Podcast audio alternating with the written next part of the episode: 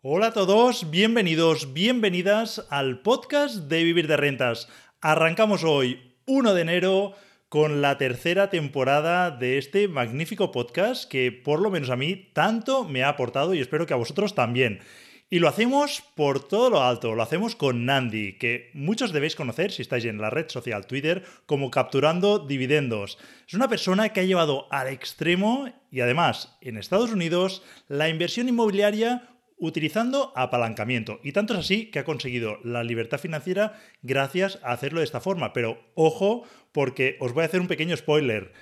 Nandi se está pasando de la inversión inmobiliaria a la inversión en dividendos y por ese motivo lo he traído al podcast. Quería escuchar de primera mano por qué un inversor que entiende perfectamente cómo funciona el apalancamiento y cómo funcionan las inversiones inmobiliarias decide dar ese paso. Veréis a lo largo de la entrevista que esta se convierte en una conversación en la que en algunos casos pues compartimos esos puntos de vista y en otros casos no, pero esto es lo interesante y a mí, como sabes, me apasiona compartir puntos de vista, ampliar la mente y ver cómo otros inversores hacen sus inversiones.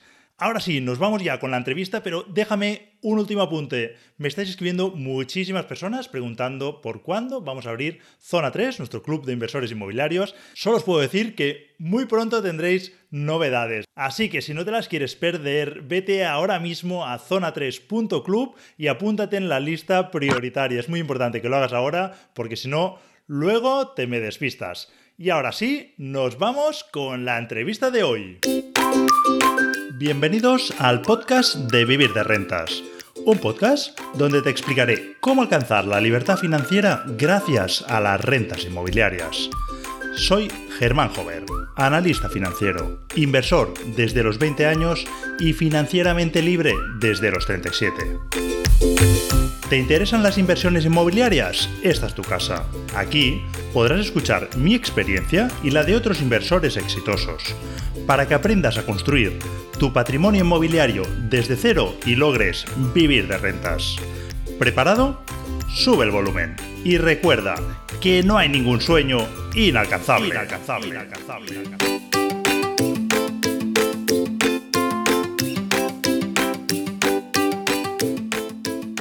Hola a todos, bienvenidos, bienvenidas a una nueva entrevista del podcast de Vivir de Rentas. Y hoy tenemos el honor y el placer de tener con nosotros a Nandi. Bienvenido, Nandi.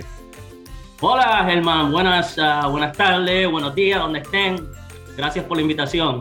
Nada, un placer tenerte por aquí con nosotros y además uh, Nandi uh, está conectado desde Estados Unidos. Em, Ahora nos contará él. Eh, muchos lo conoceréis si estáis en la red social Twitter, porque es muy activo en esa red social, como capturando dividendos, aunque lleva la coletilla ese dividendos. Durante los últimos años ha hablado mucho de inversión inmobiliaria, además utilizando el apalancamiento, algo que aquí en España también en los últimos años se ha utilizado mucho, pues gracias a las hipotecas extremadamente económicas, ¿no? Prácticamente sin intereses. Pero últimamente, y de eso hablaremos durante la entrevista, parece que está virando de nuevo a los dividendos. Veremos si es así o no, ah, nos explicará él. Así que, con esta brevísima introducción, ah, te voy a preguntar a ti que nos expliques quién es, quién es Nandi. Bueno, pues ah, un joven apasionado por las inversiones, este, mejor conocido como capturando dividendos, me encanta invertir, me encanta ver ingresos pasivos y más que todo, pues, este, bueno, ya, ya, ya, ya tengo la libertad financiera, pero más que todo, este, mantener la libertad financiera, por decir así. Este, no sé qué más. Bueno, yo te, yo te, voy preguntando porque además tengo algunas informaciones por ahí que me han ido chivando, así que, ¿a qué te dedicas actualmente? ¿Estás trabajando o no? Tengo un curro a a tiempo parcial ahí en, en una empresa llamada Lowe's, que es una ferretería. A una ferretería, vale. O sea que has cambiado de trabajo, porque la última vez que yo sabía estabas coordinando algunas panaderías, ¿no? O algo así. Era gerente de distrito en, en, de nueve panaderías. Muy bien, dejaste eso y te has pasado a la ferretería. ¿Decisión personal para reducir las horas que trabajas? ¿Por qué motivo has sí, ese cambio? Más, más, que todo porque como ya, ya estaba en una posición donde los ingresos pasivos cubrían todos mis gastos, quería enfocarme a otro tipo de cosas, como por ejemplo mi educación. Entonces, pues decidí buscar un, un curro, un trabajo con menos responsabilidades, menos trabajo, este, menos horas. Y, pues ahí estoy en los. Qué bueno, muy bien, muy bien. No sabía este cambio, así que pensaba de hecho que me responderías que estabas en lo de las panaderías, así que bueno, ha pasado Un año, un año ha pasado ya de eso. Genial. Muy bien. Oye, y ah, en ese año, no sé si tiene relación con este cambio que has hecho, me ha dado la sensación que has virado tus inversiones, o por lo menos tu foco, ¿no? Del sector inmobiliario, porque estabas hablando de, incluso constantemente parecía que te recreabas, ¿no? Con la gente esa que, los haters, por llamarlos de alguna forma, que decías, tengo un, no sé, no las cifras, ahora no las puedes decir, tengo un millón de patrimonio y de, o al revés, tengo un millón de deudas, pero duermo muy feliz, ¿no? Explicabas un poco eso, jugando un poco con, al final, pues las finanzas de Kiyosaki, ¿no? Simplificando, pues jugando con la deuda para sacar cash flow, etcétera. Y lo llevabas al extremo, ¿no? Y te ha ido muy bien, además, con revalorizaciones brutales. Pero últimamente me da la sensación que hablas más de dividendos. ¿Es así? ¿Qué es lo que ha ocurrido ahí? Sí, es así. Este, bueno, siempre, siempre, he tenido esa estrategia, un 50% de dividendos y un 50% inmobiliario, pero últimamente estoy más eh, metido en, en, los dividendos. Recientemente hasta también vendí una de mis propiedades para invertirlo en empresas que paguen dividendos. Es simple hecho de que ya estoy en un punto en mi vida en donde ya no tengo que seguir con el inmobiliario, estoy más tranquilo. El inmobiliario yo siempre lo he visto como un impulso para alcanzar la libertad financiera y entonces pues ya lo he obtenido y aproximadamente en el futuro estaré vendiendo las siguientes propiedades. En ese punto estoy. Vale, genial. Bueno, matizo un poco también el contexto de esta entrevista. De hecho, vamos a hacer varias entrevistas en las que me gustaría tocar el tema de los dividendos. De hecho, yo también me planteo, como es tu caso, ah, yo tengo mis propiedades, me están dando ingresos, realmente lo tengo muy automatizado, pero es cierto que al final eh, dan más dolores de cabeza seguramente que el cobrar dividendos. Con lo cual, entiendo que en el momento que creces mucho, por lo menos diversificar una parte puede tener sentido, aunque estés renunciando a parte de los beneficios, bueno, al gran beneficio ¿no? de, de la del sector inmobiliario, ¿no? Que son la, deuda, ¿no? O sea, vendes las propiedades, puedes liquidar deuda, te quedas con un margen, ¿no? Que has obtenido porque compraste bien o se ha revalorizado y te puedes invertir eso, porque al final el resto es deuda, o sea, te cargas la deuda, dejas de deber algo, pero el remanente es lo que tú estás invirtiendo en dividendos si es que era una, vivienda hipotecada, ¿no? Sería un poco esa la estrategia, renuncias a esa y quizás incluso también mayor rentabilidad por el inmobiliario ¿Estás en esa fase? ¿Eso es la idea de, detrás de todos estos movimientos o cómo? Claro, claro. El inmobiliario siempre ha sido un...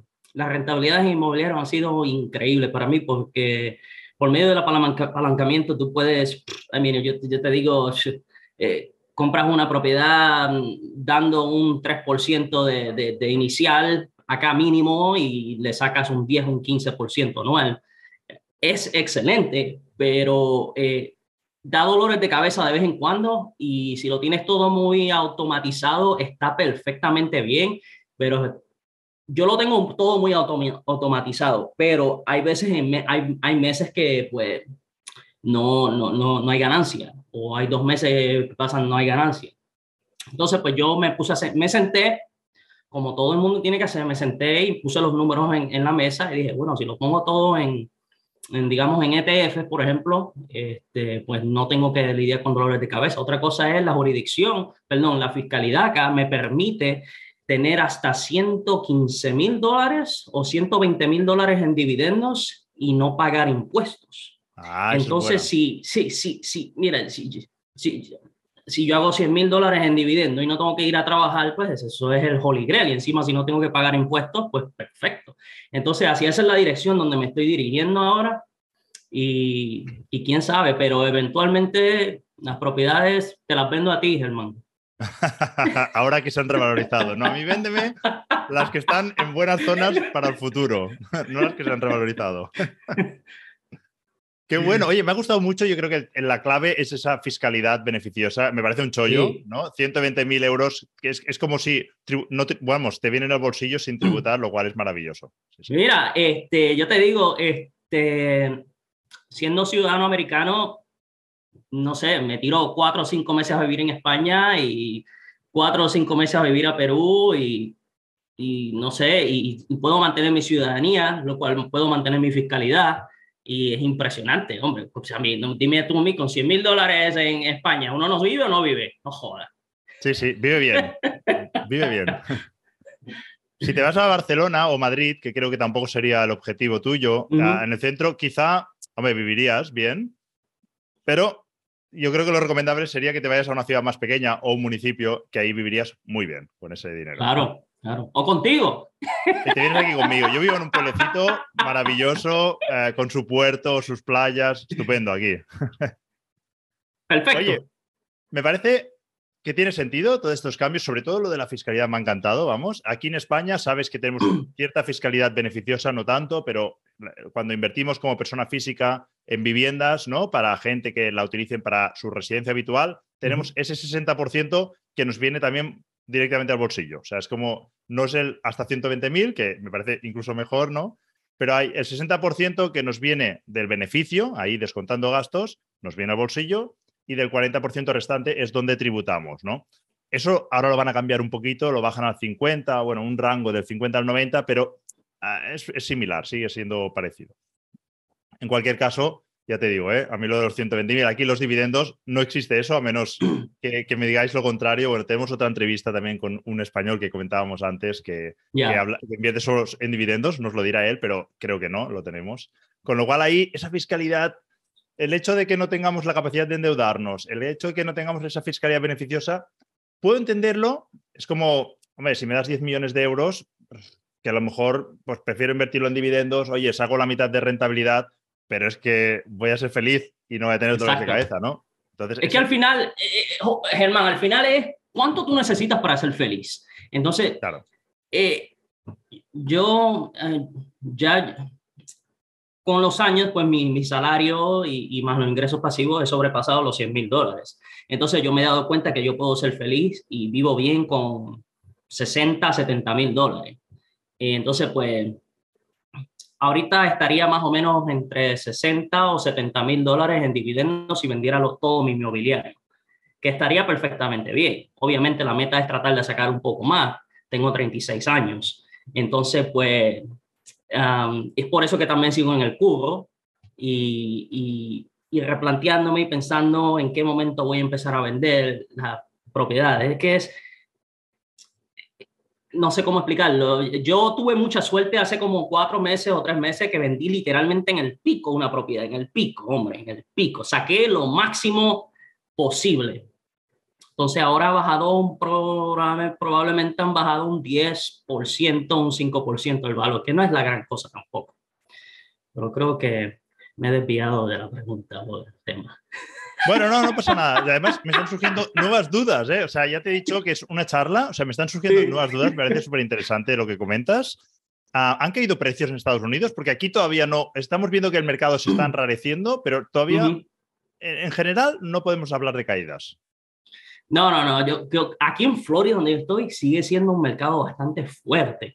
Eh, es impresionante porque, primero que nada, en este estado, hay creo que cinco o seis estados en los Estados Unidos donde no se paga el impuesto al estado. Eso es un gran beneficio. Segundo, este es un, en Florida es un clima cálido donde mucha gente que se viene, que se jubila, viene para acá. Porque acá tienes literalmente todo. No tienes el frío, tienes, el, tienes como un, es como tropicar aquí, este, eh, no sé cómo explicarlo, eh, es uno de los, si lo buscas, si lo buscas, es uno de los, uno de los estados donde la gente quiere estar. Y es por el, eh, la fiscalidad. La fiscalidad es bastante buena aquí en Florida. También el costo de vida es muy, muy bueno aquí también, por decirlo así. Has dicho antes alguna información que te he dicho que me han salido varias dudas, me, las apuntaré si no. vale. El tema es que has hablado de dividendos, ahora podría estar en 60, 70 mil dólares cobrando dividendos. ¿Qué cantidad hay que invertir, redondeándola, para obtener esa, cifra de dividendos? Bueno, depende de qué tan, por ejemplo, si tienes un millón de dólares invertido en, eh, en dividendos, necesitarías una cantidad de aproximadamente un 5.5, 6% de rentabilidad anual. Pero yo considero que esa rentabilidad es un poco arriesgada. Yo considero que una rentabilidad más razonable sería en torno de un 3 como mínimo. Entonces yo me enfoco mucho en empresas que pagan entre un 1 o un 3%, pero con un crecimiento de dividendo bastante sustancial, de doble dígito, entre 10 o 20%, porque esa rentabilidad que ahora tú empiezas con un 3 en 5 años, por ejemplo, te voy a dar un ejemplo de Lowe's, la empresa Lowe's donde yo trabajo. En, eh, hace 5 años, eh, o en el 2021, no, perdón, en el 2020, cuando el coronavirus, eh, el 2020, cuando el coronavirus eh, vino y cerró todo, Todas las, todas las empresas cayeron, todas, todas. Eh, para ese entonces se estaba pagando como un, cuando cayó en marzo del 2020, estaba pagando como un torno de un 3% de rentabilidad. Entonces, en los últimos dos años ha aumentado el dividendo sustancialmente a un 30-40%. Vale. Eso lo que ha hecho es que ha aumentado tu rentabilidad de un 3% a casi un 5%. Vale. Entonces, si, si, si hubieras comprado en el 2020 Lowe's, a una rentabilidad del 3%, ahorita tu rentabilidad, tu mismo dinero, estaría en torno a una rentabilidad de casi un 5%. Entonces, estas empresas aumentan el dividendo constantemente y tu rentabilidad va aumentando con los años. Y eso es lo que tú quieres ver, invertir en las mejores empresas del mundo. Así empieces pagando un 2 o un 3%, tú tienes que pensar largo plazo, obviamente, 5 o 10 años. Y cuando vienes a ver, tienes empresas que te pagan un 7, un 8, un 10% anual. Yo tengo una empresa que me está pagando un 8% anual y yo empecé con esa empresa cuando pagaba como un 3 o un 4%. Y esa es Avi, una empresa farmacéutica. Es impresionante, hombre. Vale. Y para hacer todos estos números que estás dando, entiendo que siempre te estás fijando con la cantidad en la cantidad que tú has invertido o has ido invirtiendo, no en la, en la valoración que pueda tener esa participación que tienes. ¿Es correcto? Correcto, correcto. Eso es, eso es el, el, el cream of the cream, eso es adicional. Vale. Bueno, o a, lo mejor puede haber caído. O sea, depende. También. Pero miras la rentabilidad en base a lo que tú has invertido, suba o baje, ¿no? Correcto, correcto. Eso es basado en lo que, lo que tú inviertes, correcto. Vale, ah, no te voy a hacer cambiar de opinión porque me consta que sabes muy bien cómo funciona el juego inmobiliario, ah, pero con esas cifras que me has dado, me voy a que necesitas invertir cerca de 2 millones de euros para obtener ese 3%, esos 60 mil dólares. con esa cantidad, ¿cuándo podría, con tus inversiones, ¿no? Como cuando estabas invirtiendo más activamente, ¿Cuánto podrías obtener de rentas pasivas? ¿Con 2 millones? Claro. bueno, con 2 millones estaría en torno a eso de los 120 mil por ahí. Eh, tienes que tener en cuenta que si, si tú empiezas, digamos que, vamos a decir, eh, tienes 2 millones y lo pones en una empresa que te pague un 3%, digamos, son 60 mil dólares al año. Digamos que esa empresa este, te aumenta el dividendo un 10% el próximo año. Ya tus 60 mil dólares se convierten en 66 mil dólares. Correcto. Porque te han aumentado el dividendo un 10%. Entonces, ya tu segundo año ya estás cobrando 66 mil, tus mismos 2 millones. Entonces, tu tercer año te lo aumentan otro 10%. Haz la matemática, 66 por estamos hablando de 72 mil dólares, por ahí. 73, quizá ya. Por ahí, y, y, ese es el, el, el, el compound, el, ¿cómo le dicen eso en español? Interés compuesto. El interés compuesto, ahí es cuando lo empiezas a, ver, a notar bastante. Entonces, pero es, obvio que es difícil para mucha gente tener 2 millones de dólares y tirarlos ahí, ya, eso es obvio. Esto requiere que tú inviertas progresivamente con el tiempo, con los años. Y es lo que yo he estado haciendo en los últimos, Dios mío, ocho años. Este, y, además, seguramente la mayoría de la gente, por lo menos en España, con los salarios medios, incluso con un buen salario, no llegarán a conseguir ahorrar esos dos millones de euros en su vida, a menos que jueguen o hackeen de alguna forma el sistema, ya sea mediante inversiones inmobiliarias o cualquier otro sistema que tengan. Correcto, y es lo que yo he hecho. Yo, yo he usado el inmobiliario he usado, el, he, comprado propiedades con bien poco capital, usando el apalancamiento y esperando, esperando que se revaloricen y que, que, que, yo pueda también ir al banco y recuperar mi inversión, refinanciando las propiedades para recuperar mi inversión completa. Y, y es lo que yo, yo he tomado ventaja de, de, de, de, la situación que hemos tenido con los bajos intereses, que todo se ha caído y yo simplemente pues soy uno de los muchos que tomaron ventaja de, ese, de, ese, de ese, no sé cómo lo quieren llamar, eh, para mí es un beneficio. Eh, y me ha resultado de maravilla, hombre. Y de hecho, a mí siempre digo que no, ni yo tengo la bola de cristal ni nadie, vamos, pero parece que tiene sentido lo que has hecho, ¿no? De has aprovechado toda la subida del mercado inmobiliario jugando con los tipos de interés bajos, vendes arriba y ahora que la bolsa se empieza a tambalear, vas empezando a invertir en dividendos que las rentabilidades esas, si en principio estás comprando barato, ¿no? Serían por dividendos rentabilidades más, más altas que si hubieses comprado pues hace un año, ¿no? Total, totalmente, totalmente. A mí me salió, a mí me salió bien la jugada. Vendí el máximo histórico de inmobiliario y empecé a comprar con ese dinero cuando la bolsa estaba cayendo ahorita. Me ha salido muy bien. Eh, vale, ya entiendo a tu razonamiento. Mm, puede ser que llegado un día, un momento en el que yo tenga una grandísima cartera que diga, oye, pues mira, en vez de cobrar estos 100, 200 mil euros de ingresos pasivos de inmuebles, prefiero 80 mil en dividendos, no sé, he hecho los números rápidos, o 70 mil, pero van solos. No tengo que hacer nada y yo solo me tengo que dedicar a leer o hacer lo que me apetezca a mí, ¿no? Exacto. ¿Tiene sentido? ¿Vale? Yo creo que ah. llegará, yo creo que ese momento llega, y ese momento llega a todos, en mi opinión, eh, que dejar de dejar el inmobiliario porque ya no quieres lidiar con la gente, no quieres lidiar con reformas, no quieres lidiar con actualizar la propiedad, no quieres, no quieres lidiar con tantas cosas o recibir esa llamada a en la noche, no quieres lidiar con nada de eso. Y yo creo que en algún momento de la vida de una persona eso llega, ese, ese momento llega. Así lo tengas todo automatizado, Imagínate que las cuentas no te dan. Coño, todos los meses estoy perdiendo dinero en esta propiedad. What the fuck? entonces, ahí está fallando algo. ¿Has hecho los deberes mal o algo falla y toca venderla, claro? Disculpa que pare un momento la entrevista y ya me perdonarás que lo haga en el mejor momento, pero es que tengo que pedirte dos favores, serán 10 segundos y de verdad que a mí me vas a ayudar muchísimo. El primero es que estés escuchando en la plataforma que sea este episodio, indiques que te gusta. Y en segundo lugar, que vayas al podcast de Vivir de Rentas y dejes una reseña. De verdad, a ti no te va a costar nada y a mí me va a permitir seguir generando mucho más contenido como este que a ti tanto te gusta y llegar cada vez a más gente. Porque al fin y al cabo esto lo hago para poderos ayudar a cuanta más gente mejor. Así que, por favor, para un momento, haz los dos pasos que te he indicado y continuemos ahora sí con la entrevista y en algún momento llega eh, todo y entonces pues quieres tenerlo un poco más, más, más pasivo, por decirlo así. Muy bien. Bueno, te comentaba antes que mi podcast es un poco resultado de mi inquietud, también de inspiración de Bigger Pockets, que seguro que tú siendo americano pues conoces. Claro. es un poco inspiración. Yo escuchaba Bigger Pockets, me encantaba y dije, oye, hay que traer esto a, España, ¿no? en, en español. y esa inquietud, ¿no? También me lleva a mí a preguntar, ¿no? Porque es lo que me gustaría, pues, poderte invitar a un café y, oye, escuchar esto. Entonces, entiendo perfectamente tu razonamiento.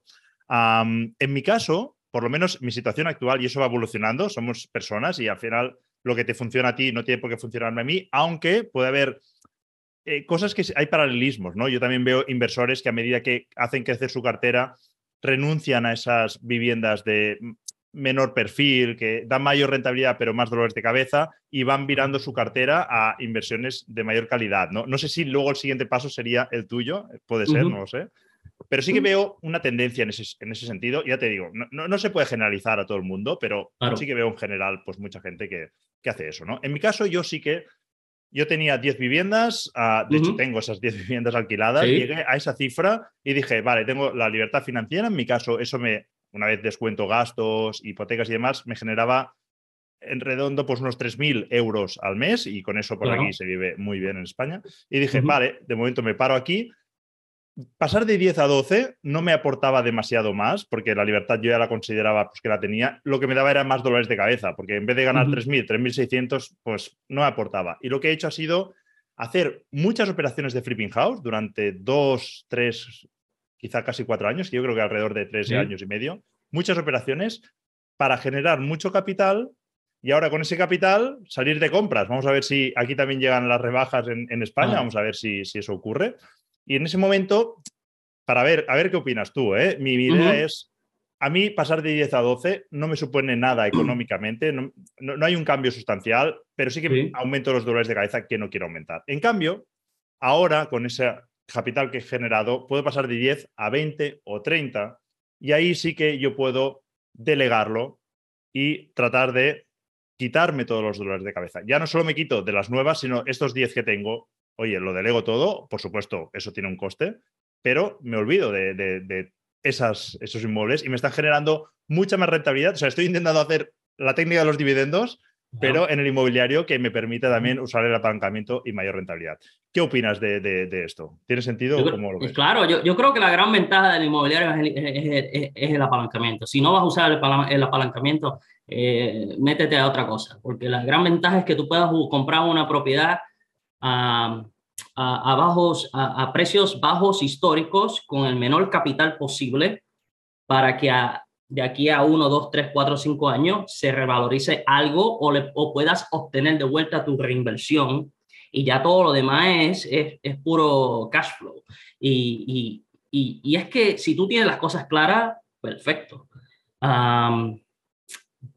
yo te digo la verdad, si los precios caen aquí, si vuelven a caer aquí, de la misma forma que cayeron hace como seis años que yo empecé a comprar, siete años, y los intereses vuelven a caer a un, entorno de un 2 o un 3%, pues claro, me, me voy a comprar, me, voy me voy otra vez al cubo de la panadería donde tenía un buen sueldo y me voy a volver a comprar propiedades. Pero es que eso ya, aquí ya, eso ya, yo no sé, es que no lo veo, hombre, no lo veo lo llevas en la sangre, la inversión. En general, al final tratas de aprovechar la situación. Exacto, es, eh, es, es, aprovechar, es lo mismo con la bolsa. Si tú ves a una empresa como Microsoft cayendo un precio que en torno a que es imposible y que eh, es como por ejemplo en marzo del 2020, cuando las, todas las mejores empresas del mundo cayeron igual. Tú decías, no, hostia, este, que esto es una gran oportunidad y lo es y lo fue y, es lo mismo con el inmobiliario, lo mismo. Si tú tienes la localidad es perfecta, eh, eh, la propiedad está en buen estado o, simplemente necesita cosas pequeñas como pintura, un piso, muebles o lo que sea, eh, si no hay nada malo con el fundamento, 100%, tú sabes. Muy bien. Ah, me gusta escuchar eso también porque entiendo que también yo podría decir, oye, pues el mercado ahora del inmobiliario no está tan interesante, me dedico a esto que me parece más interesante, pero en el momento que aquí veo que hay chollos, oye, voy a ir allí, ¿por qué voy a renunciar a eso? ¿no?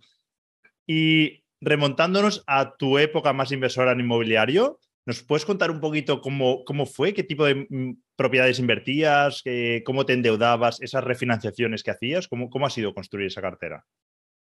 Pues eh, todo comenzó en el 2000, en el 2011 en el 2011 eh, compré un pequeño apartamento, este, no sé, no, no, sé metros, porque yo no, yo no brego con metros. Un apartamento bien pequeño de dos, de dos habitaciones y dos baños. Y estuvimos ahí como un año y de ahí nos fuimos para, no, no, nos mudamos para, otro, para otra ciudad y la estuvimos, la estuvimos alquilando y pues comenzó todo ahí. Me gustó mucho el, el proceso ese de alquilar se paga la hipoteca, se pagan los impuestos, se paga todo y me sobraron unos 300, 400 dólares. Y me encantó, me encantó. Compré esa propiedad en 61 mil dólares y en torno a los tres o cuatro años eh, ya había recibido mi inversión de vuelta eh, por medio de, de, del cash flow y por medio de que la propiedad se pagaba prácticamente sola. Pues recibí todo mi dinero de vuelta. Sacabas una rentabilidad cercana al 20, ¿no? Un 15 sí, o algo sí, así. Sí, sí, sí, sí. Era muy buena, era muy buena. Y, pero para ese entonces yo empezaba y no entendía mucho, muy bien las cosas. Entonces, pues cuando vi que para ese entonces estaba metiéndome a los dividendos y me gustaba. Y para el, como a los dos o tres años, como el 2012, 13 por ahí. Y me la vendí, la vendí, la vendí a 125 mil, la vendí. Y lo metí todo en, el, en los dividendos. Y pues me gustó, de ahí empecé y me gustó y me compró otra segunda propiedad. Viví con mis padres dos años, viví con mis padres dos años y pude ahorrar mis primeros 100 mil dólares para, para también invertir en la, esto fue antes de vender la propiedad. Pude ahorrar mis primeros 100 mil dólares y me compré mi segunda propiedad para ese entonces. Y ya de ahí cuando tenía mi segunda propiedad había, y había tenido mis primeros 100 mil dólares, vendí esa otra propiedad, la primera. Y de ahí comenzó todo. Entonces viví en esa nueva propiedad, en esa segunda propiedad. Me, salí de la casa de mis padres, viví ahí, la, la, reformé y menos de un año nos regresamos de vuelta a casa de mis padres para seguir ahorrando más dinero. La, la puse a rentar y un día el inquilino se fue y yo fui a la propiedad y, cuando entré era un desastre. Un desastre. Las paredes, el piso, todo era un desastre. Yo salí llorando de ahí.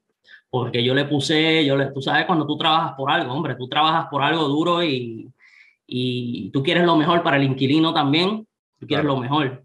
Pero recibir tú también, sí, sí. Y, y, yo entré ahí, eso era un maldito desastre. Bueno, pues ni modo, pues nos fuimos, nos salimos de casa de mis padres y nos mudamos de vuelta a esa propiedad y no quería saber más de, del inmobiliario para ese entonces.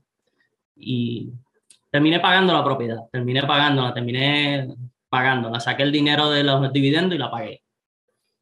Y después me volví a dar la oportunidad de volver a seguir invirtiendo en inmobiliario y ahí fue cuando le di bien fuerte. Eso fue como para el, hostia, como para el 2015 o 2016, que empecé a comprar como loco, y empecé a apalancarme y empecé a estudiar mejor. Me, di la, me volví a dar la oportunidad. Y dije, déjame tratar esto otra vez, pero esta vez lo voy a hacer bien. Y me envolví mucho en, en como tú dices, en los bigger pockets, me envolví mucho en qué hacer, en, en, situaciones, entender el negocio y ahí fue cuando lo empecé a aprender mejor. Y yo dije, bueno, y me puse a pensar, bueno, pues si yo puedo sacar en torno a esta rentabilidad durante los próximos cinco años, creo que pues llegaré, podré alcanzar la libertad financiera, así. Me, todo, todo el tiempo me, la cabeza, ponía los números. Yo seguro que todos los frikis, los frikis lo hacen. Eh, te vas a dormir y empiezas a hacer números, le das vueltas y cuadra, ¿no? y dices, sí, pero ha cuadrado, tengo la libertad financiera en cinco años, ¿no? O sea, y, empiezas a darle vueltas y cuadra, cuadra, cuadra y dices, bueno, pues nada, pues voy a por ello, ¿no? Sí, sí, sí, literalmente. Hay un meme, hay un meme de una pareja durmiendo y la esposa mirando al, al, al, al tipo pensando, estará pensando en otra. Yo pensaba en la libertad financiera. Sí, sí, sí. Nos ha ocurrido desastre. este, pero sí, era bien friki en eso y, y, me gustó, me gusta todavía. No lo, no lo pienso dejar todavía, pero estoy en torno a eso ya, poco a poco. ¿Cuánto, o sea, ¿qué cartera de inmobiliaria llegaste a acumular? ¿En cuanto a viviendas o en patrimonio? No sé cómo, cómo lo quieres medir. Eh, en el inmobiliario llegué a tener, antes de vender esta propiedad, el patrimonio estaba en torno de ya eh, no neto, eh, entre 2.1 millón. 2.1 millón en propiedades, ¿eso cuántas viviendas eran? No, bueno, eso, perdóname, eso en propiedades y la cartera de dividendos. Las ah, propiedades estaban en torno entre 1.6, 1.7. ¿Y eso cuántas eh, propiedades eran? Uf, cinco. Cinco propiedades. Cinco propiedades a algo de unos 300 mil dólares por propiedad, más o menos en cuanto a valor, ¿no? por ahí, y, sí. ¿Y cuánto te estaba generando eso en rentas? Bueno, yo vivía en una, se alquilaba las otras cuatro. Vale. para ese entonces, antes de vender, antes de vender eh, esa, estaba en torno de un cash flow después de pagar todo entre 1.400 1.500, a veces 1.600. Eh, dependiendo de lo que pasaba en el mes. Este, pero mira qué curioso ahora, tengo, qué curioso ahora, porque ahora tengo más que tres rentando y estoy en torno de casi 1.400 al mes. Claro. Y eso ha sido porque he tenido que subir la renta a más de un 10%. Eh, ya, estamos, ya te está ocurriendo como en los dividendos, claro, la renta también se puede revalorizar, sí, sí. Exactamente. Entonces yo, yo, yo, vendí una y perdí ese cash flow, pero me quedé con tres que las estoy alquilando y estoy recibiendo casi lo mismo que cuando tenía las cuatro. Es, es impresionante. Y eso pasa cuando, tienes, cuando no, no estás en un estado donde te controlan la renta. O sea que yo puedo aumentar la renta un 20 o un 30% y no pasa nada. Claro, eso no significa que se vaya a rentar, pero no tengo ese control de estado como hay otros estados, como por ejemplo California Nueva York, te dan un control de renta. No puedes aumentar la renta un 3, un 5% más, algo así. ¿Y esto ha sido siempre así? O sea, ¿siempre tan limitado cuánto puedes incrementar la renta o cómo? En unos estados sí, aquí en Florida no. Pero para un nuevo inquilino, cuando se te va un inquilino para el siguiente, ¿te, limitan ese incremento o para el mismo inquilino que está viviendo allí? Para el, para, para el mismo o para el nuevo.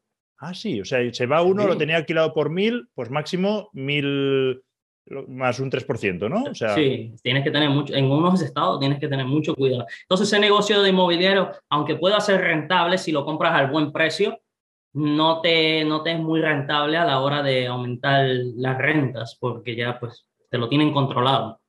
Qué curioso, es un ¿eh? maldito desastre. Bueno, sabes que aquí en España, supongo que te habrá llegado, por lo menos por Twitter, que nos han limitado el incremento de los alquileres a un 2% este año. Eh, a los inquilinos que hay, con la inflación al 10%, normalmente los alquileres aquí están indexados a la inflación, con lo cual, o sea, referenciados a la inflación, tú cada año, en función de la inflación, puedes revisar el alquiler. Este año nos han dicho, esto no es así, hay unos matices. ¿eh? Si llegas a un acuerdo con el inquilino, sí que puedes incrementar más, pero si el inquilino no quiere, máximo un 2%. Y me sorprende, ¿no? Porque veo en Estados Unidos que es la cuna del capitalismo, parece que como allí debería de, no haber este límite, ¿no? Y bueno, parece que hay estados que sí, ¿no? Hay estados socialistas, hombre. sí los hay. ah, sí, señor. Se cumple eso, ¿no? Si son, son más estados que tienden más a la izquierda, esos estados son los que tenían esos límites, ¿no? Hay que, hay que salir corriendo de ese estado, ¿no? no es difícil prosperar, bien difícil. ¿Y cómo está el mercado inmobiliario en esos estados? ¿Se nota diferencia en cuanto hay más tensiones porque hay menos oferta de inmuebles y los precios suben porque hay menos oferta o esas dinámicas no ocurren? De verdad que no sabría decirte, Jorge, porque como no estoy muy pendiente de esos, esos estados, no, no, no sabría decirte. Podría hablarte más sobre cómo está Florida, pero ya ya, ya, vale, vale. No, es que, sí, señor. por curiosidad, es que aquí en Cataluña, por ejemplo, Cataluña es una pequeña comunidad, conoces, en, en España, y aquí hay una, hubo una limitación de los precios de los alquileres, ah, que al final pues, se, se, llegó, se acabó tumbando, ahora ya no existe. y las consecuencias parecía que había claramente una reducción de la oferta de inmuebles, porque, bueno, aparte de que había muchos propietarios que intentaban incrementar el alquiler de formas alternativas, ¿no? Por llamarlo de algún modo, otros, algunos con ilegalidades, otros no, pues repercutiendo a lo mejor en el parking o en la repercutiéndoles la cuota de la comunidad, cosas así. Pero sí que parecía que había menos oferta, con lo cual había problemas para conseguir inmuebles. los, inquilinos tenían que hacer colas prácticamente. De hecho, fíjate, nosotros ah, vivíamos en Barcelona, hemos alquilado nuestra vivienda ahora allí y es que hemos hecho un casting para elegir al, inquilino. Y de hecho, es buenísimo, porque además nos lo decían, hemos cogido un muy buen inquilino, eh, dos personas maravillosas, que, bueno, que aparentemente maravillosas, vamos a ver, pero, pero estuvimos hablando con ellas, hicimos una llamada Zoom, así como estamos haciendo, y se reían porque decían, claro, nosotros no sabíamos que había que pasar un casting y todo. O sea, hemos llegado ya a un extremo de que, claro, hay tal demanda y tan poca oferta que tú puedes elegir, vamos, que les haces casi una entrevista de trabajo para, que, para seleccionar. Es, hermoso vivir así. Intentan proteger, intentan proteger al débil, pero realmente el débil es el que se queda fuera, porque mm, claro. si haces un casting de este modo, te vas a quedar al que tiene mejor poder adquisitivo, mejor posición, con lo cual Ah, estás agravando seguramente el problema. Y, te da más ventaja al propietario porque puedes exigir tanto. Sí, de hecho ahora se han cargado el límite, con lo cual tú puedes pedir más, o sea, puedes eh, incrementar la renta, hay menos oferta, con lo cual Claro, esto es lo que hay. de otra, es lo que hay. Se ha producido un absurdo, han generado justo más problema todavía del que había antes. Sí, sí. Madre mía. En fin, bueno, pero me ha llamado la atención esto que en Estados Unidos también ocurriese, no, no me lo imaginaba. volvemos un poco al, tema de la entrevista, dividendos inmobiliario. Uh, hablabas antes de la cartera que tenías de inmobiliario. ¿Qué deuda tenías? Porque recuerdo que decías la cifra y la gente, vamos, temblaba y tú te reías, ¿no? Un poco lo, decías, de hecho, para provocar. De hecho, yo te veía detrás de Twitter casi riéndote. Sí, sí, sí, sí, sí. Eh, nunca llegué al millón de dólares en deuda, era mi, era mi sueño, hombre, era, era mi sueño, hombre, de verdad, era, pero llegué a, llegué a hasta 800, 870 mil dólares en deuda, 870 mil. Y, y, casi, y casi llegaba al millón, hombre, casi. Este, este, hubieron, un loan to value del 50%, ¿no? Porque me has dicho 1.600.000 de, de valor, ¿no? De los inmuebles y 800.000 de deuda, más o menos, sería algo así.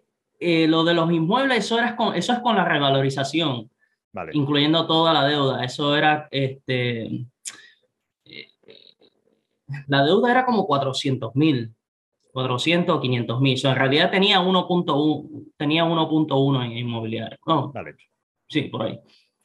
Eh, pero eh, eh, no llegué porque simplemente saqué las cuentas y ya estaba cansado del curro también donde estaba. Ya quería algo más liviano, algo más suave y dije, mira, sabes que no voy a seguir jodiéndome con esto. Ya, deja, ya estoy bien, ya hago suficiente, pago los gastos, me sobra, ya déjame con, conseguir algo más tranquilo y, y, y, enfocarme en otras cosas, porque ahorita estoy más enfocado en, mi, en, en, en, la universidad. Comencé la universidad hace un año y estoy bien enfocado en eso.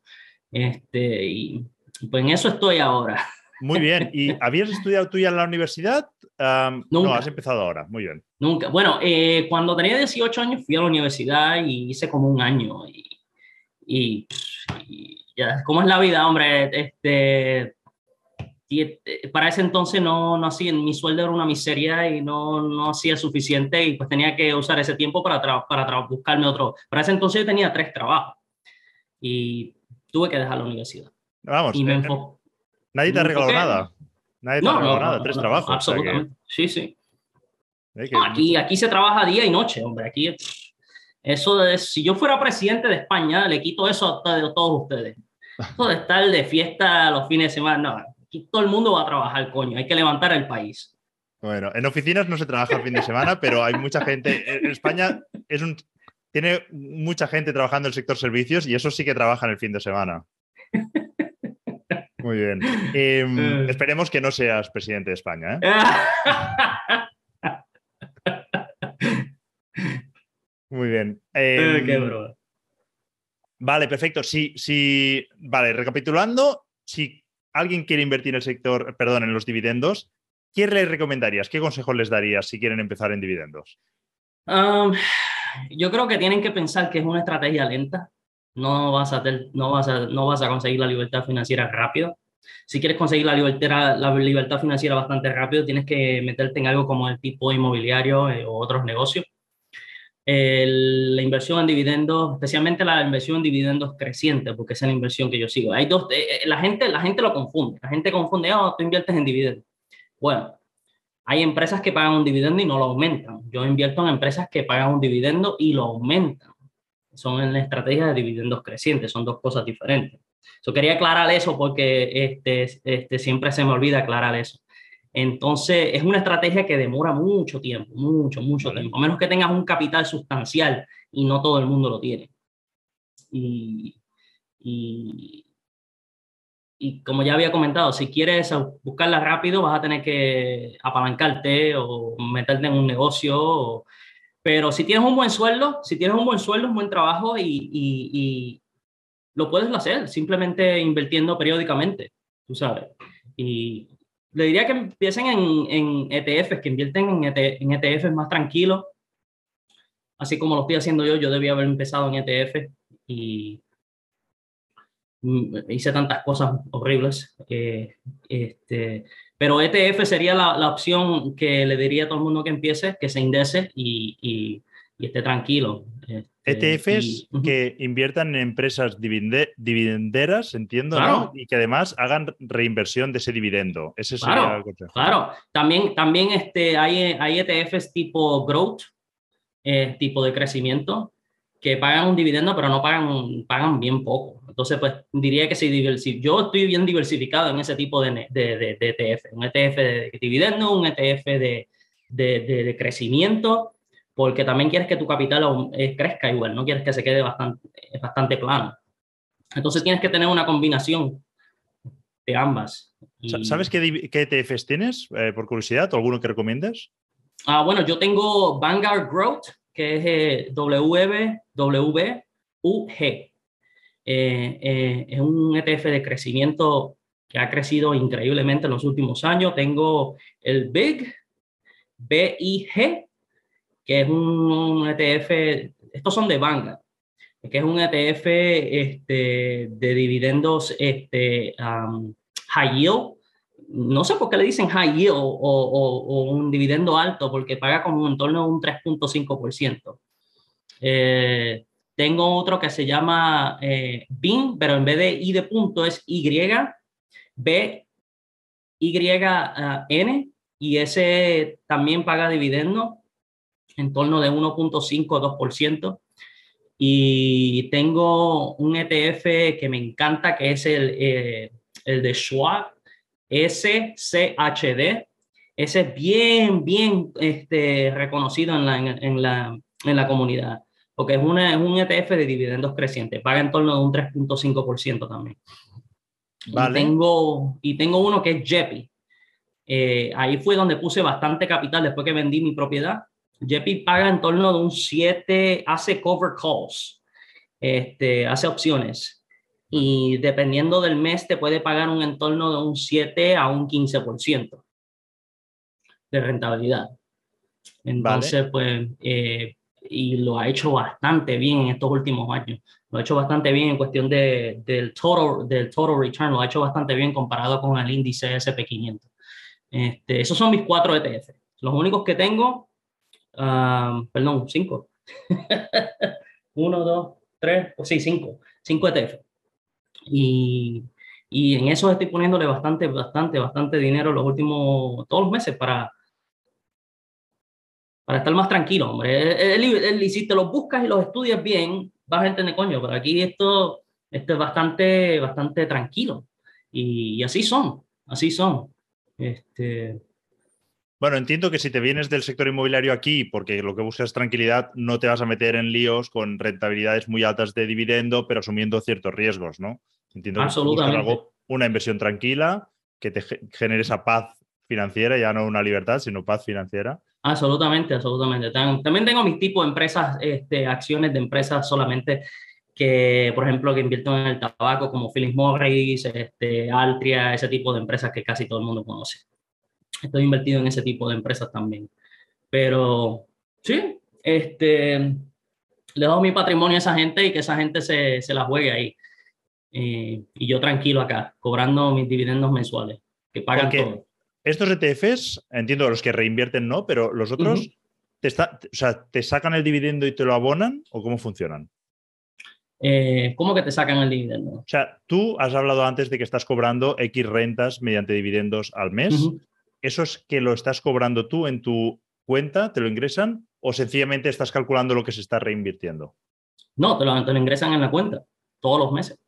Ellos te lo ingresan en la cuenta y alguno que lo reinvierte, entonces ese no. Sí, yo no, yo no tengo ninguna, ninguna de mis ETFs o empresas que yo tengo invertidos, yo lo tengo para que se vuelva a reinvertir. Yo siempre cojo el, los dividendos los tengo en la cuenta y yo mismo los reinvierto como me plazca o los pongo en mi cuenta de corriente o voy y me como un helado, lo hago lo que se me dé la gana. Claro, aquí un matiz, por si alguien nos escucha de España, que será la mayoría, si quieren hacer eso, por el tema fiscal, en España tendría sentido que no lo saques, porque en el momento que cobras ese dividendo vas a tributar. Entiendo que si está dentro de un ETF, te puedes ahorrar esa fiscalidad si lo puedes seguir reinvirtiendo vas a pagar, vas a pagar. Acá se pagan impuestos igual a fin de año. La única diferencia creo que allá es que pagan los impuestos al momento que te los pagan. Te los retienen, te, hacen una retención. Sí, sí. Acá no, acá no te hacen eso. Pero tú tienes hasta 120 mil dólares que cobres en dividendos que no pagas, con lo cual déjame no aclarar, te cobrarlo. Déjame aclarar algo. Si fuera mi único ingreso. Entonces, si tengo el curro, y tengo las propiedades, ya esos son dos ingresos más. Estamos hablando que es, esa ventaja fiscalidad te la ofrece el gobierno de los Estados Unidos si los dividendos fueran tu único ingreso. Tiene que ser tu único ingreso. Vale, eso en tu objetivo futuro, ¿no? Cuando se correcto, hipotéticamente vendas todo. Exactamente, exactamente. A lo mejor el mercado te fastidia, empieza a caer los precios y te fastidian porque sigues comprando propiedades, porque ves ahí tantos chollos que Ojalá no. Ojalá no. Ojalá no, porque voy a tener que dejar la universidad para meterme en eso. no te he preguntado antes, eh, ¿qué, es lo que te has puesto a estudiar? Pues mira, este, estoy, estoy, este, acá le llamamos un bachillerato eh, en ciencias de recursos humanos.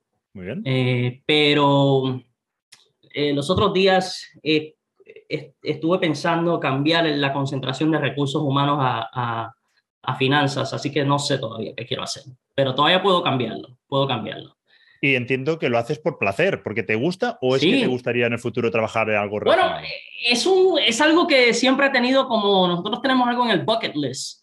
Eh, todo el mundo quiere llegar a tener algo en su vida. Entonces, pues siempre en mi vida he querido tener ese, eh, decir, bueno, pues me gradué, tengo un título y a pesar de que en mi familia no todo el mundo lo ha logrado, entonces, pues dije, mira, ¿sabes qué? Estoy en una posición ahora que me lo puedo permitir. Y no solamente me lo puedo permitir, sino que la empresa Lowe's lo está pagando 100%. Entonces yo dije, mira, ¿sabes qué? Lowe's está pagando cerca de 70 mil dólares por esto.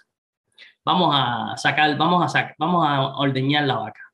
Entonces, pues dije, pues perfecto, vamos a hacerlo. Y, y y quién sabe, consigo un trabajo en eso y me gusta y trabajo otra vez como una bestia.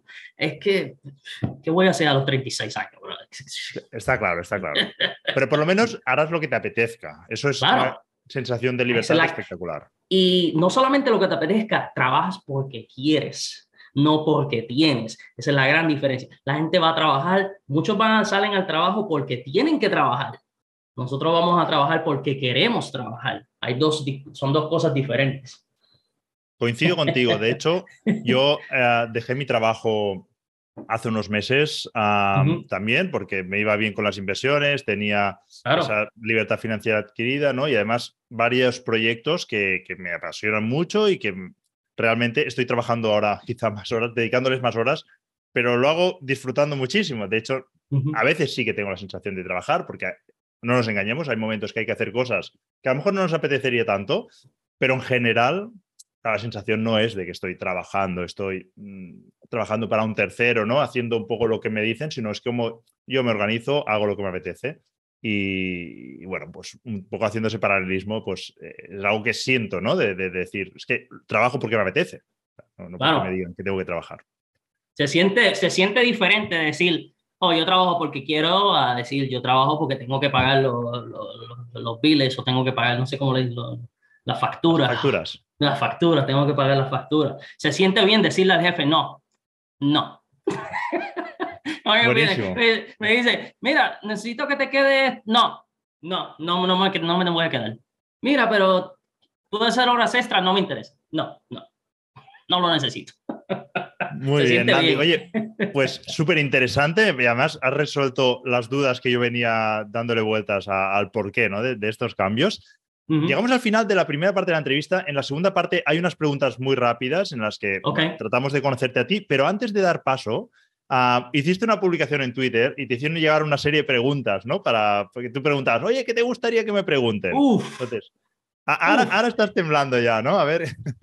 A ver, porque yo no, yo no, yo, yo no las leí todas. Muy bien. Yo te lo pasé a ti y dije, bueno, pues vamos a ver. Vamos a ver, no, no, son, no, son, no son complejas, o sea, no, no, te ponen en apuros, o sea que yo creo que te, van a gustar. La primera es, te preguntan si crees que hubieras podido hacer lo mismo eh, que te ha llevado donde estás ahora mismo siendo residente en España. De hecho, eso es imposible, hermano. Eso es imposible, eso es un maldito desastre y lo que ustedes tienen ahí. Eso es imposible. Por lo que me, por lo que me cuentan eh, algunos inversionistas inmobiliarios allá, eh, es bastante jodido porque a pesar, eh, si no me equivoco, este, no solamente tienes que venir con una inicial, creo que del 20%, Correcto. encima tienes que pagar como un impuesto aparte. ¿Así? ¿Ah, ¿Vosotros no pagáis ese impuesto? No, no, hombre. No, acá tú compras una propiedad con, con mínimo un 3% de inicial. Y si fuiste, al, y si fuiste a las Fuerzas Armadas, al Army, al Navy, o cualquiera de estos, cero, cero por ciento de inicial. Hay un programa que es cero por ciento de inicial. E, e, es mínimo, mínimo, como un inversor particular como yo, yo voy y compro una propiedad al 3%. La casa vale 300 mil dólares, pues 9 mil dólares de mi bolsillo. Manda, adiós. Increíble. Aquí, increíble. ese 20% que dices, más alrededor de un 10-12% adicional de impuestos y gastos de notario. Entonces, eh, eh, tú te pones a pensar, ¿cuánto tiempo, cuánto tiempo, y eso es incluir la reforma y todo lo demás que tengas que hacerle, ¿no? ¿Cuánto tiempo te va a demorar recibir tu inversión de vuelta? Es que uno tiene que pensar en eso, brother. No solo, oh, no solamente dar tu dinero, ¿cuánto tiempo te va a demorar? ¿Cuánto tiempo esa inversión tú vas a recibir tu inversión de vuelta? Entonces, yo soy el tipo de persona que yo en menos de tres años necesito recibir, menos de tres años tengo que recibir mi inversión de vuelta. O sea, rápido, rápido. Y si no me devuelve la inversión rápido, no me interesa el negocio, hombre, porque yo no voy a estar esclavizado ahí 10, 15 años para recibir mi inversión de vuelta. Eso no es negocio. Muy bien. Me has dejado sin palabras casi con esto que no paguéis. se llama el ITP, el impuesto este. Lo del 20%, mira, lo puedo entender. De hecho, yo he trabajado en banca muchos años y entiendo la lógica de por qué se exige que tú aportes parte del capital, ¿eh? pero ya lo del impuesto ya duele más, porque es un dinero que tú ya empiezas con una propiedad que ya has perdido 10.000 euros, de, bueno, 10.000, perdón, un 10% de cuando empiezas. Nunca lo recupera. Eso no. Bueno, si se revaloriza, pero se tiene que revalorizar un 10-12% para hacer las paces. y de ahí está break-even, de ahí ya estás igual, caíste ahí. no, es un maldito desastre. No, la, respuesta es no, la respuesta es no. No, vale. La siguiente pregunta es, ¿cuál fue tu motivación para alcanzar la libertad financiera? Ah, yo creo que más que todo fue un día que estaba en la panadería y, y encontré, y, hay un señor, hay un señor, yo, le, yo lo he dicho varias veces en el podcast, en otros podcasts, hay un señor que siempre iba a la panadería, siempre iba a la panadería y, me decía, ah, ¿qué tal trabajo, qué sé yo? Y comentábamos, ¿no? Y, y esto fue en, mis principios de inversión en dividendos, a mis principios cuando estaba casi empezando. Y, ah, pues cansado, le decía que estaba cansado. Y yo le decía, ¿qué tú haces? Ah, yo estoy retirado, este, tuve una compañía de aire acondicionado, me fue bien y ahora estoy jubilado, vendí la compañía y, y vivo bien. Y, ah, y comenzábamos a hablar ahí y me, y me dijo, mira, Alan, tienes que, tienes que, si quieres salir de esto, tienes que, tienes que invertir. Y no lo entendía. Y, y, mientras más, más hablábamos, más lo, más lo comencé a entender. Y yo creo que esa persona fue una gran influencia en mí. Este, y, y de ahí comenzó todo. Y ahí me, me, me puse, me puse a, a, ver qué tipo de estrategias y un montón de estrategias hice, un montón, perdí miles de dólares haciendo estupideces. Este, pero mira, de verdad, gracias, gracias, gracias que todo me salió bien y estoy muy contento y, y no me arrepiento, no me arrepiento de los errores que he cometido. Y eh, no sé, no sé qué más. No, no, lógicamente, si, si no hubieses cometido esos errores, no estarías aquí. Al final, tocar la tecla correcta es imposible. Yo si hubiese conocido las, las, inversiones inmobiliarias 10 años antes, 10 años antes hubiese alcanzado la libertad financiera. Pero antes estuve intentando otras estrategias que tampoco funcionaron. De verdad que, de verdad que te digo que, que tener a una persona, tener una persona que, que te diga, que eso no solamente te diga lo, lo que deberías hacer para, para, el bienestar tuyo, es importante y si, me gustaría, hubiera tenido más, personas así 10, 15, 20 años atrás y, y, uno no sabe lo que tiene hasta que de verdad que, que lo empieza a valorizar. Pero sí, esas personas, si las tienes en tu vida, escúchalas. Y si, no solamente escúchalas, sino que si les va bien, porque si tienes una... Mira, yo siempre he dicho, júntate con millonarios y te va a ir bien. Júntate con millonarios. Porque si ellos están bien, tú vas a estar mejor. Eso es lo que tienes que hacer. Búscate un amigo millonario y escúchalo. Bueno, es lo, que dicen, ¿no? Que eres la media de las cinco personas que te rodean. Un poco sería... Es el mensaje de, de lo que acabas de comentar. Genial. Oye, pues, eh, y además también has hablado antes, que me gusta, me apetecía hacer este matiz, antes se me ha olvidado.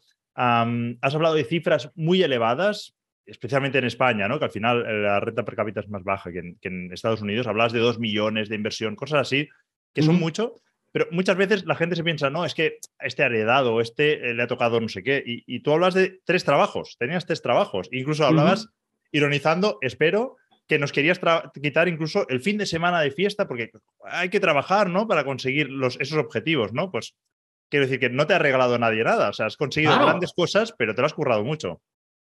Nada me han regalado, nada, no tengo herencia, no, nada, no.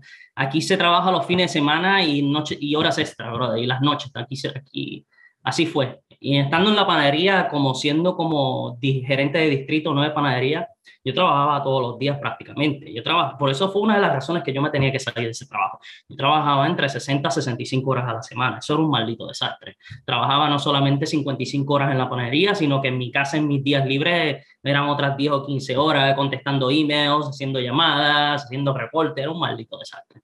Pero nada, nadie va a venir a regalarte las cosas. Tú tienes que salir a trabajar. Entonces, pues yo aguanté hasta, hasta alcanzar la libertad financiera y tan pronto llegué a ese punto, pues ya ahora pues he bajado el ritmo. Y yo creo que si, si quieres lograrlo vas a tener que ir a trabajar. Y me refiero a trabajar noches y fines de semana también.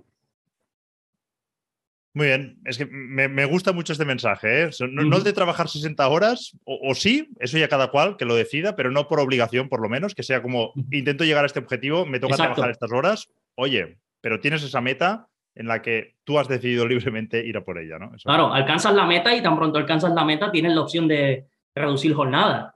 Tú sabes, es, es un sacrificio, todos tenemos que hacer sacrificio. Sí, sí. Muy bien, la última pregunta, antes ya de pasar a esas preguntas rápidas del final, es si te vas a presentar, estas preguntas de Twitter, ¿eh? Ah, si te vas a presentar a presidente de España o van a tener que emigrar a Miami para verte de presidente. yo siempre he dicho que, que, cuando yo sea presidente de España esto y aquello, pero es que de verdad que yo lo veo imposible, Este, a veces lo pienso y me encantaría, pero es que es, es imposible, hombre. Qué maldito desastre. Imagínate yo siendo presidente de España, hombre. No, no, no sé, ¿verdad? Es que, es que yo soy bien, bien de la derecha, bro. Yo soy bien capitalista, bro. Y, las ideas que algunos españoles tienen de, de izquierdista, bro, yo creo que me, me, me, matarían en el primer día, bro, que me inauguran, brother. Yo, me gustaría ver cómo te cargas ese impuesto, ¿no? Del de, ITP que le llamamos aquí, pero ese 10%, bueno, a veces 8, depende de la comunidad autónoma, pero aquí en Cataluña, donde estoy yo, el 10%, ese sí que me gustaría ver que te lo cargas. Muy bien, pues nada, eh, pasamos a la segunda parte de la entrevista. Son muy rápidas, son preguntas-respuesta para conocerte a ti mejor. primera pregunta ah, sería, ¿qué o quién te inspira a ti? ¿Quién o qué me inspira a mí? Eh, yo creo que yo mismo para, para conseguir, porque es que eh, acá en Estados Unidos hay muchos, hay muchos ancianos que siguen trabajando.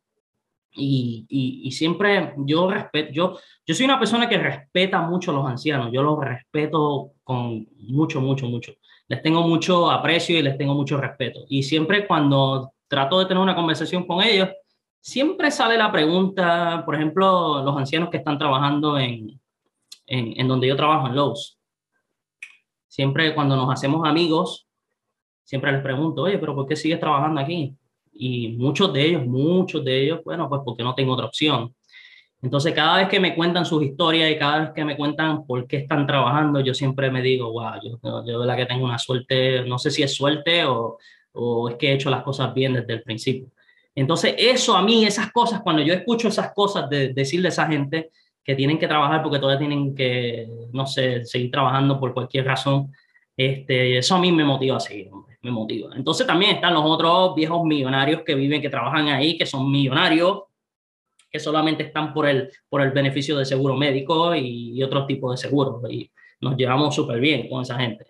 Pero hay mucha gente, hay mucha gente que están en los 50, 60, 70 años y siguen trabajando porque tienen que trabajar. Y esa gente, pues, me, me, en un sentido me inspira a mí a no, no llegar así, no llegar a ese, no llegar a ese, a ese punto donde, coño, tengo 70, 60 años y estoy trabajando porque, pues, tengo que pagar la, la tengo que seguir pagando. Esas cosas me, me, me, motivan a seguir haciendo lo que estoy haciendo, honestamente.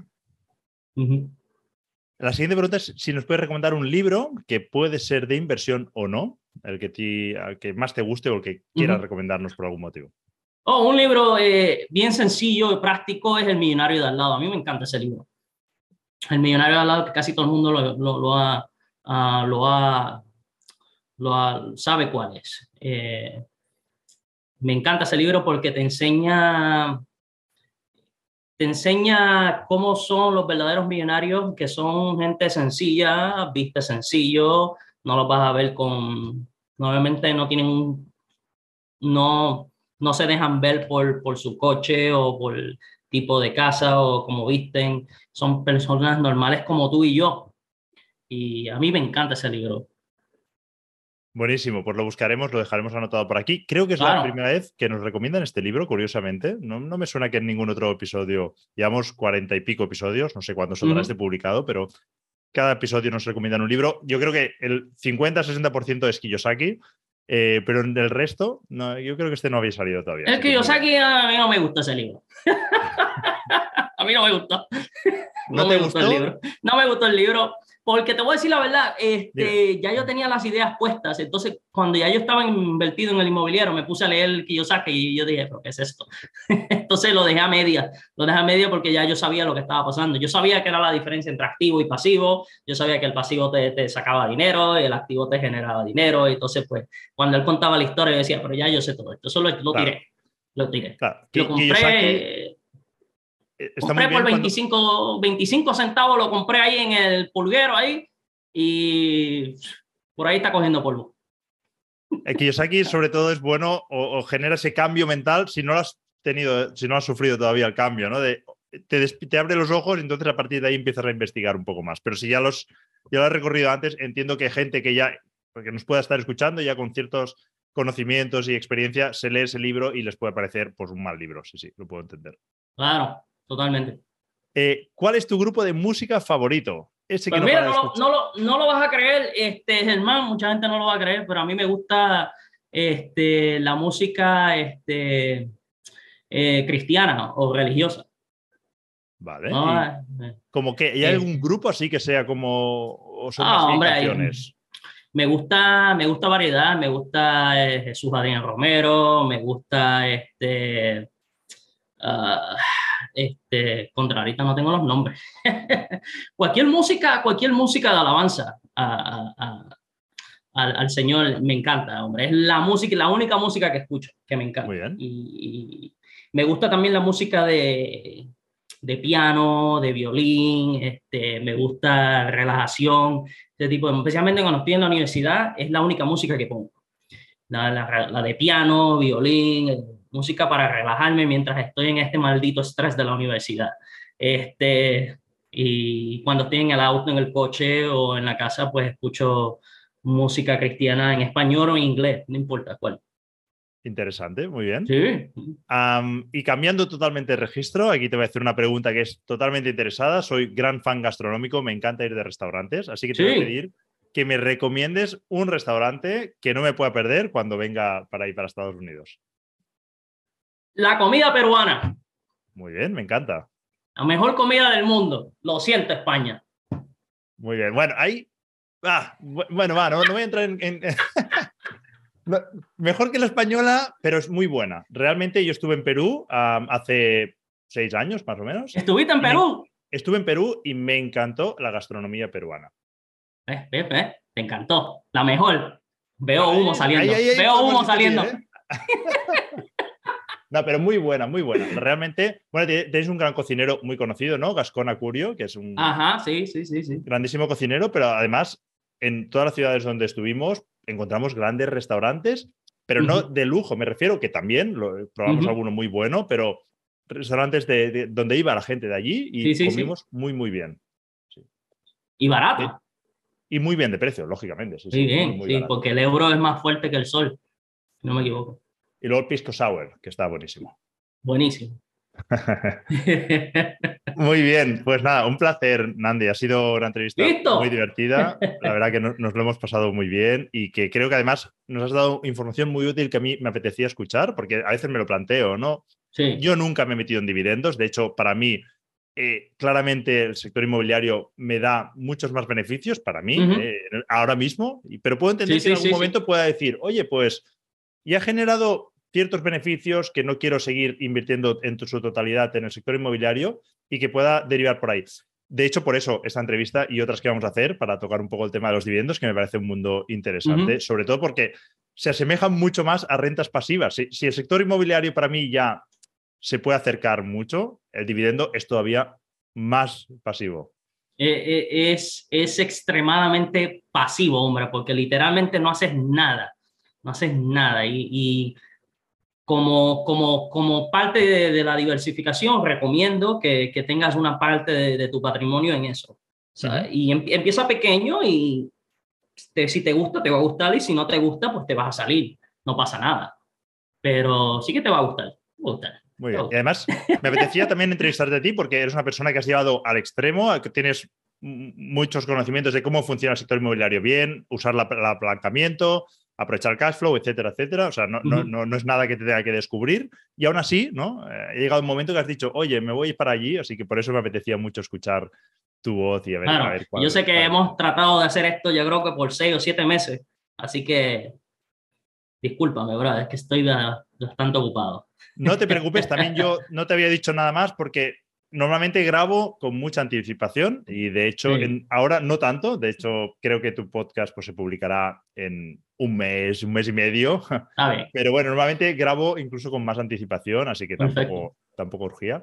Bueno, con todo lo que nos has contado, imagino que mucha gente te querrá seguir, no sé si nos quieres compartir redes sociales, un mail, lo que a ti te apetezca y lo dejaremos por aquí anotado. Ah, nada, me pueden seguir por Twitter solamente, como arroba sec dividendos, capturando dividendos. Genial. Tranquilo, pues sí, fácil. Dejaremos el enlace por ahí y seguro que mucha gente te seguirá también. Listo, perfecto, un placer. Un placer, Nati.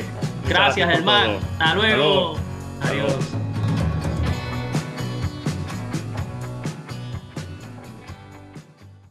Hasta aquí el capítulo de hoy. Si te ha gustado, puedes compartirlo entre tus contactos y además dejar algún comentario o una valoración positiva. Y recuerda que puedes suscribirte en vivirderrentas.net y recibirás un aviso cada vez que publiquemos un nuevo artículo o un nuevo podcast.